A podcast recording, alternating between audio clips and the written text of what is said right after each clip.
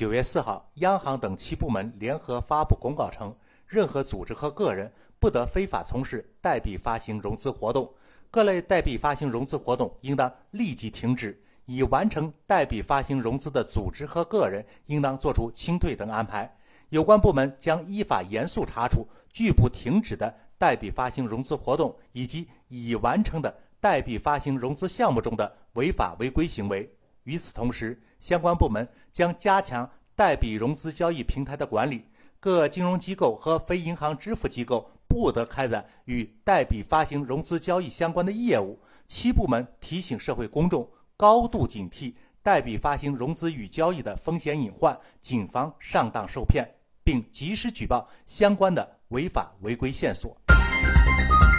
山峰说：“听人劝，吃饱饭。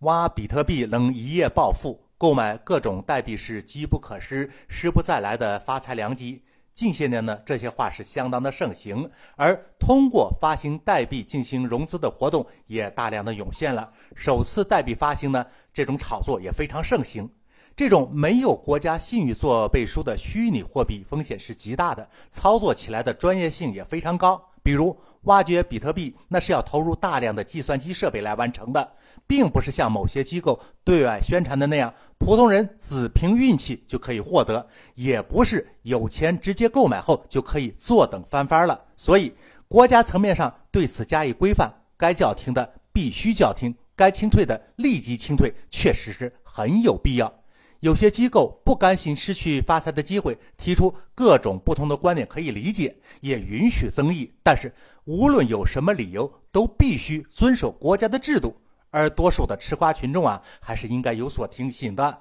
可不能在一条风险重重、自己又不懂的道路上继续盲人骑瞎马，夜半智灵迟了。老话还是有道理的呀，听人劝，吃饱饭。